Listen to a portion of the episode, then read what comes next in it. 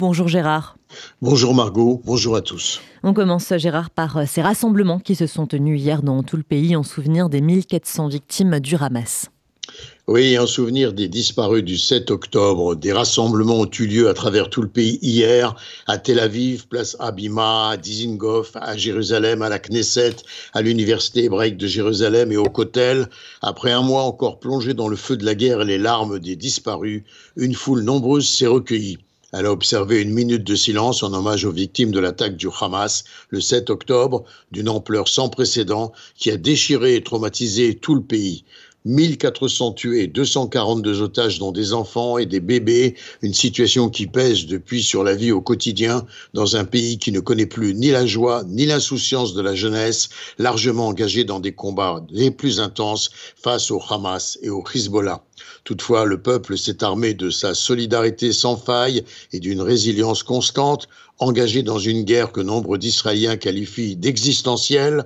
Chaque cérémonie hier avait sa propre couleur en face du Kotel à Jérusalem, des hommes ont entonné des chants religieux, des chants d'espoir, des familles des otages ont pris la parole en hébreu et en anglais à l'intention des médias internationaux présents, réclamant la libération immédiate de leurs proches. Des femmes ont chanté entre elles, unies, bras dessus, bras dessous. Chaque fois, une très forte émotion était au rendez-vous. Le matin à la Knesset, les séances des commissions avaient été interrompues à 11 heures afin d'observer la minute de silence et plusieurs ministères avaient pris en charge d'organiser leur propre cérémonie commémorative. Des rassemblements avaient lieu par la suite dans la journée à Tel Aviv, à Jérusalem et dans d'autres villes du pays. Et par ailleurs, l'armée israélienne a organisé l'évacuation des Gazaouis au nord de Gaza, Gérard. Oui, objectif, préserver les vies des civils lors de l'avancée prévue des forces de Tzal en direction du commandement du Hamas. Des milliers de civils gazaouis ont pris le chemin du sud de la bande de Gaza en empruntant un couloir d'évacuation mis en place par Tzal, un passage sécurisé. Des photographes de l'AFP et de l'autorité palestinienne accompagnaient parfois ce mouvement sur la route de Salah Ardin, préalablement dégagé par Tzal. Des agents du Hamas avaient tenté les jours précédents d'empêcher les civils gazaouis de quitter le nord où il leur servait de bouclier humain. Des barrages routiers avaient même été placés par le Hamas qui n'hésitait pas à ouvrir le feu sur les convois.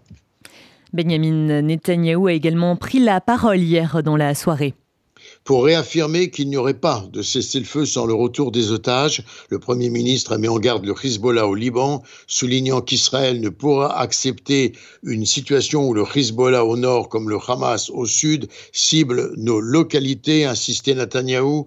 Nous allons poursuivre nos ripostes avec force et si le Hezbollah devait décider d'entrer dans cette guerre, eh bien il commettrait une erreur, l'erreur d'une vie. Et en attendant, euh, Gérard, les, tirs hein, de roquettes du, du Hamas n'ont pas cessé. Dans la soirée hier, en effet, des salves nourries ont visé notamment Tel Aviv, le Hamas démontrant ainsi qu'il conserve une partie de sa capacité de destruction. Aussi, euh, l'armée israélienne reste déterminée à anéantir ses infrastructures militaires.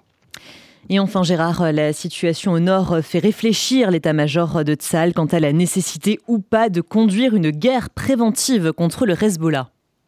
Oui, Margot. En effet, il faut dire que l'économie de la région nord est paralysée.